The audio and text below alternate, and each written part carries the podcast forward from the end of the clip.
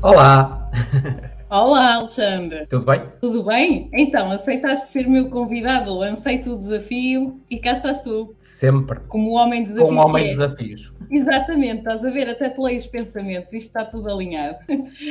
Então, boa noite a todos aí em casa também por nos estarem aqui a acompanhar. Hoje estou aqui no papel do Alexandre Martins, porque pensei eu assim: bem, o Alexandre é uma pessoa que dá lugar a tanta gente uh, para ser entrevistada por ele e para falar de coisas tão, tão importantes, porque não propor ao Alexandre estar aqui no lugar que os entrevistados costumam estar? E assim, meio que na brincadeira, lancei a pergunta ao Alexandre: porque não fazer um sete bases do sucesso com o Alexandre Martins do outro lado? E o Alexandre Alexandre aceitou e daí nós estamos aqui esta noite. O Alexandre Martins é trainer de alta performance e é autor do livro das sete bases do sucesso, daí uh, o nome deste, deste, destas lives, não é? É business coach também, mental coach, um, sports, sports coach, faz também programas personalizados, speaker e é também mentor, portanto aqui um currículo uh, já uh, invejável. Mas eu poderia estar aqui a noite toda a falar do currículo do Alexandre e não saímos, porque tenho um currículo currículo muito vasto e começarei logo pela primeira base do sucesso, que é o autoconhecimento. E lançava-te a pergunta, Alexandre, porque tu já és bastante conhecido, não é? Nós já, já vamos conhecendo muito de ti. Eu agora gostava que tu nos falasses é quem é o Alexandre Martins que nós não conhecemos. É assim, o ser muito conhecido, isso é relativo.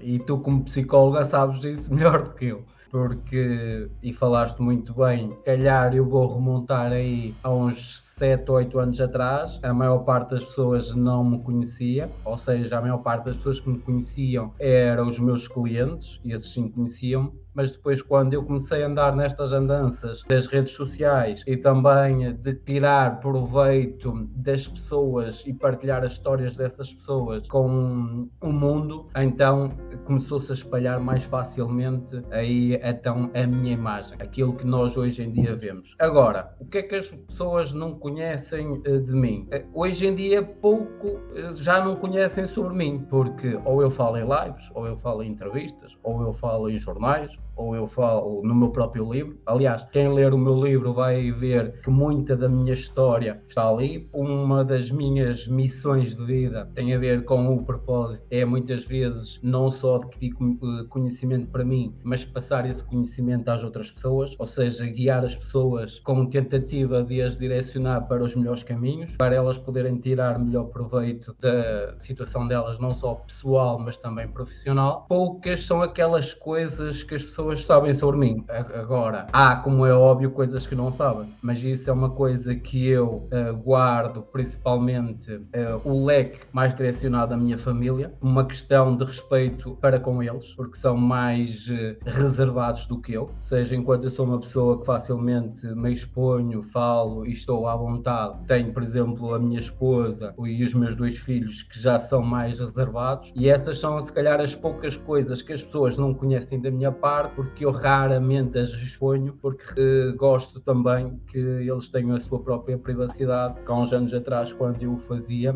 sem maldade, ou chamadas de atenção da parte deles que disseram, pá, não, não quero que exponhas a, a nossa imagem, as nossas coisas, não é por, por ti, pai, ou não é por ti, Alexandre, a minha esposa a falar uh, comigo, mas é mais por serem pessoas mais reservadas. Então, se, se tivesses que nos falar um pouco de ti, o que é que tu nos poderias dizer? Quem é o Alexandre? Olha, há um Alexandre antes dos 18 anos e há um Alexandre depois dos 18 anos. O que é que eu digo isto? Isto vai ligar naquele ponto que eu falei há pouco do, das pessoas reservadas que são, por exemplo, a minha esposa e os meus filhos. O Alexandre antes dos 18 anos era uma pessoa reservada, um leque muito fechado, mas uma pessoa sempre foi uma pessoa alegre, comunicativa, mas sempre num ciclo fechado. E até aos 18 18 anos eu fui muito assim. A partir dos 19 anos, quando eu emigro, vou para o estrangeiro, a minha primeira experiência no estrangeiro foi trabalhar num restaurante e isso trouxe-me uma vivência muito grande. O atendimento ao cliente, o lidar com pessoas no meu dia a dia, 8, 9, 10, 12, 14 horas por dia, fez com que eu tivesse que esquecer aquele núcleo fechado e começar a expandir para outras pessoas. E isso, durante dois anos, que foi o tempo que eu estive na Suíça, Suíça fez com que rapidamente eu fosse buscar aquilo que eu normalmente era nos grupos fechados e expandi-lo para os grupos uh, mais abertos, ou seja, aberto ao público. A minha forma dinâmica de ser, a minha alegria de estar na vida, o acreditar que é possível nós melhorarmos um bocadinho todos os dias e esse um bocadinho é possível desde que a gente tenha essa mentalidade, esse mindset, essa, essa forma alegre de estar na vida. Isso trouxe-me sempre uh, coisas mais boas do que menos boas ao longo da vida. Porquê? Porque sempre fui uma pessoa que, ao contrário, se calhar, do, das pessoas com que eu tenho-me cruzado ou da mentalidade de, da maior parte das pessoas, eu dou normalmente 100% de mim, sou uma pessoa aberta e depois vou tirando a confiança, como se pode dizer, conforme as pessoas vão falhando, falhando, falhando. Normalmente o,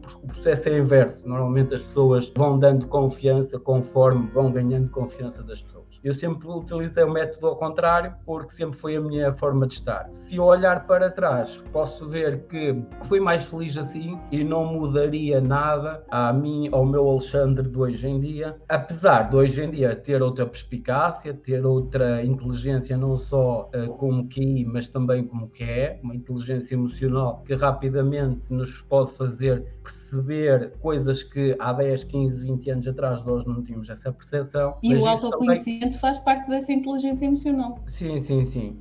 Sabes, e aí eu sou completamente de acordo contigo, porque apesar de nós começarmos a ouvir a falar disto mais nos últimos 7, 8 anos, e lembro-me de um, de um questionário que foi feito, inclusive, de um estudo por uma psicóloga há uns 10 anos para a faculdade, na altura para a Fernando Pessoa, ela estava a fazer um estudo de coeficiente emocional e ela estava a fazer esse trabalho lá na empresa onde eu trabalhava. E na altura raramente se ouvia falar disso. Hoje eu percebo que sempre foi uma pessoa mais emocional do que uma pessoa com o coeficiente de inteligência mais aguçado. Apesar de eu achar que na altura era mais QI do que é, está bem?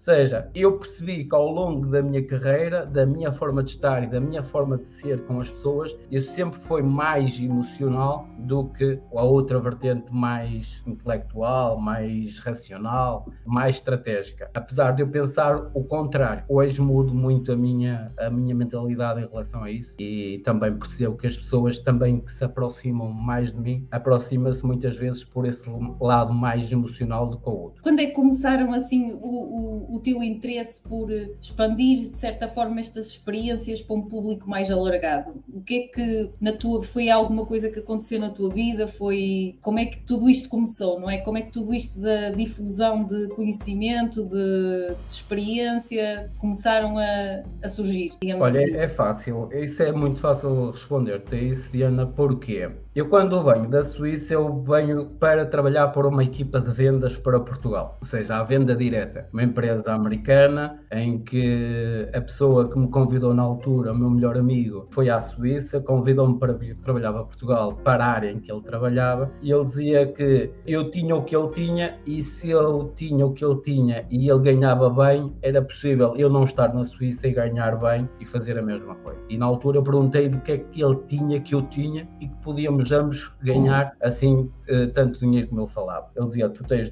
dois olhos, tens uma boca, tens um nariz, tens dois ouvidos, e uh, então sendo tu uma pessoa que eu já te conheço há muitos anos e se conseguires aplicar no teu dia a dia essa tua forma de estar, essa tua comunicação, esse tua à vontade, então também vais conseguir fazer o que eu faço. E a realidade é que eu entrei no mundo das vendas com 20 anos, ou seja, hoje eu tenho 43, daqui a 3 meses vou fazer 44 e quer dizer que eu já ando no mundo das vendas há muitos anos. E então o que é que isso fez? Fez que no espaço de 3, 4 anos eu subisse de cargos de vendas para cargos de chefia e de cargos de chefia, entretanto, estabelecer-me e fez com que há um patamar, respondendo à tua pergunta, que é, há uma fase da minha vida que não me interessa nada cargos de chefia, que é aquela fase em que nós estamos entre os 20, 25, 26. Para nós ainda não nos passa pela cabeça essa fase. Aliás, eu acho que ainda não estamos maturos para essa fase, nem pensamos nela. Mas depois, quando a oportunidade surge, porque uns vão subindo, vão subindo, vão subindo, e o sistema americano nesse aspecto é fantástico porque é meritocracia, ou seja, quando, conforme as tuas capacidades vão te dando a oportunidade de tu poderes subir a nível uh, de escalão hierárquico dentro da empresa e um dia surgiu uma oportunidade a mim. E eu pensei para mim, então e agora o que é que eu faço? Uh, porque é muito giro quando nós estamos num patamar em que estamos só nós e não nos chateamos,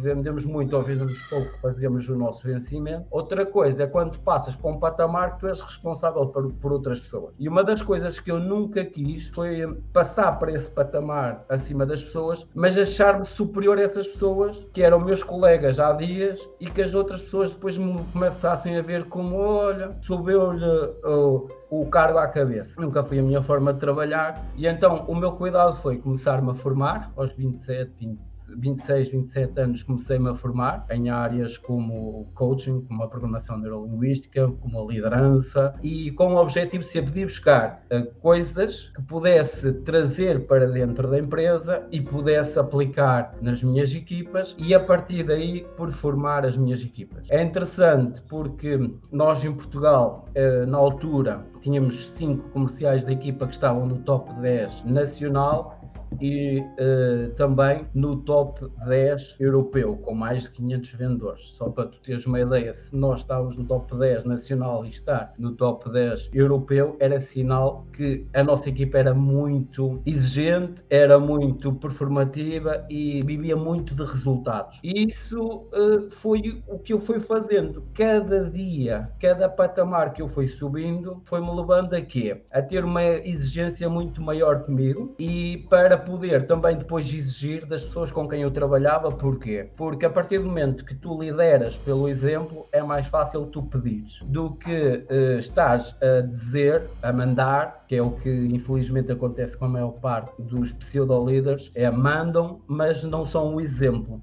E quando se manda e não é o exemplo, não se é o exemplo, não há possibilidade de haver uma congruência, não há possibilidade das peças encaixar e não há possibilidade de ser uma verdadeira equipa. Ou seja, existe existe elementos que estão agregados a uma equipa, mas que podem não fazer parte dessa equipa porque não se sentem integrados dentro da equipa. Então, esse foi um dos meus cuidados que eu tive. Uh, daí para a frente, constantemente tenho vindo a formar ao longo da minha carreira. Depois, uh, entretanto, tive também outras formações na área da inteligência emocional. Se me deixas uh, interromper, é só mesmo é que é mesmo curioso e interessante como uh, de todo esse, todo esse percurso que tu vais fazendo, ao fim e ao cabo, isso dá-te um conhecimento sobre ti que tu antes não conhecias. Portanto, tu tornas-te um Alexandre Martins, que no fundo já eras, não é? No fundo, isso já fazia parte da tua essência, mas vais descobrindo ao longo do teu percurso uma série de coisas sobre, sobre ti próprio. É assim, eu sempre tive capacidade de perceber que se eu me perceber, here primeiro, mais facilmente eu começando a lidar com A, B, C e D, eu começo a ter várias perspectivas, várias visões diferentes e depois acho que se assemelham a nós e acho que não se assemelham. E o que é que eu te quero dar como exemplo para muitas vezes medir o como é que eu me entendo e como é que eu entendo os outros? Isto estou a falar de há 15, 20 anos atrás. Era, nem toda a gente é alegre, nem toda a gente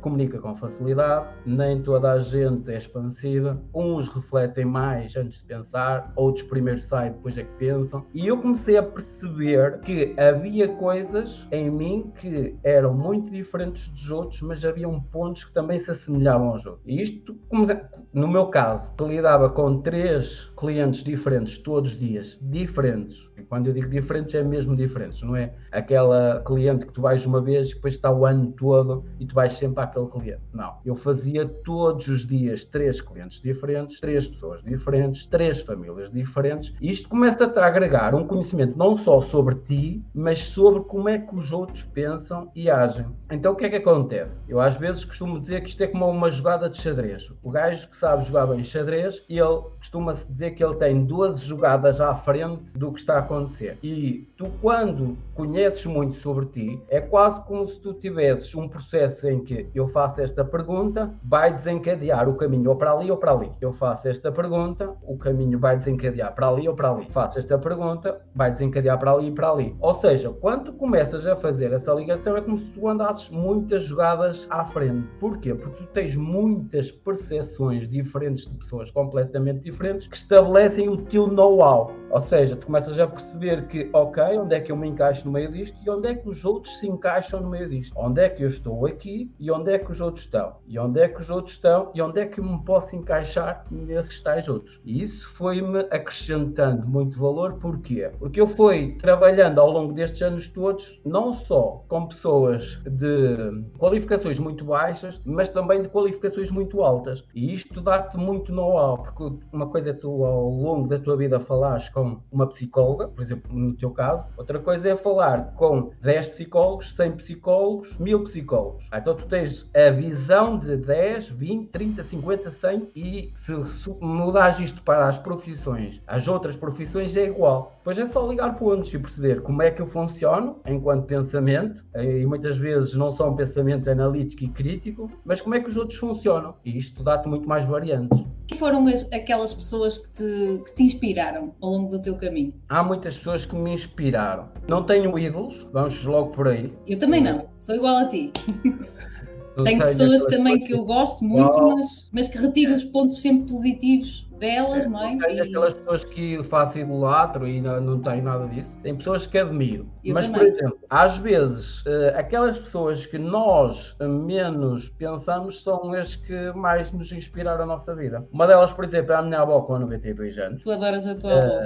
É, é, muito linda essa, é, essa relação, é muito ternurenta. Sabes porquê? Porque foi uma coisa que eu aprendi a gostar, principalmente a, a partir do momento que, se, que ela se reformou. Até ali se calhar eu não dava grande valor, mas percebi que alguém que não tinha estudos ao longo da minha vida me ensinou muitos valores, não me ensinou outras coisas, ensinou valores da vida, pequenas coisinhas que às vezes nos dão esses valores. Tenho a minha mãe também, que é uma pessoa que não tem estudos, mas mostrou-me o que é ser uma força uh, da vida. Porquê? Porque é mãe solteira, sou filho de mãe solteira, e demonstra-me o que é, ou passou por muitos sacrifícios, mas conseguiu criar o filho, conseguiu trazer ao a este nível. E uh, muitas das coisas que eu aprendi, os sacrifícios que eu aprendi, foi olhando para a história da minha avó, olhando para a história da minha mãe, e isso são, são pessoas que realmente eu olho e digo, aprendi coisas com estas pessoas. Os meus padrinhos foram muito importantes, os meus padrinhos que estão na Suíça, por exemplo, vivi com eles três anos na Venezuela, tinha eu, eu entre os seis e os nove anos com eles e com a minha mãe, mas uh, aprendi muito com eles porque comecei a olhar para o meu padrinho como uma referência, aquele pai que eu nunca tinha tido, mas como uma referência de aprendizagens, de ensinamento. Depois, tenho pessoas que também dentro deste leque, mas hoje num patamar mais avançado, tenho a minha mulher, que eu olho para ela como uma mulher lutadora e hoje eu estou com ela há 24 anos, mas olho para trás e digo assim, nem nos momentos mais altos ela me abandonou, nem nos momentos mais baixos ela me abandonou, sempre esteve ali ao meu lado. Depois, tenho os meus filhos, que às vezes nós olhamos para os nossos filhos e achamos que nós estamos a ensinar-lhes algumas coisas, mas já por vezes são eles que também nos ensinam algumas uh, lições ao longo da vida, porque um, ser pai novo, como eu fui com 27 anos o primeiro e com, e com 31 o segundo, uh, trouxe uma experiência diferente do primeiro e do segundo, mas aprendi tanto um como com o outro. Hoje um tem 16, o outro, a outra tem 12 e aprende-se constantemente coisas com eles. Apesar de eu achar que os filhos não são nossos,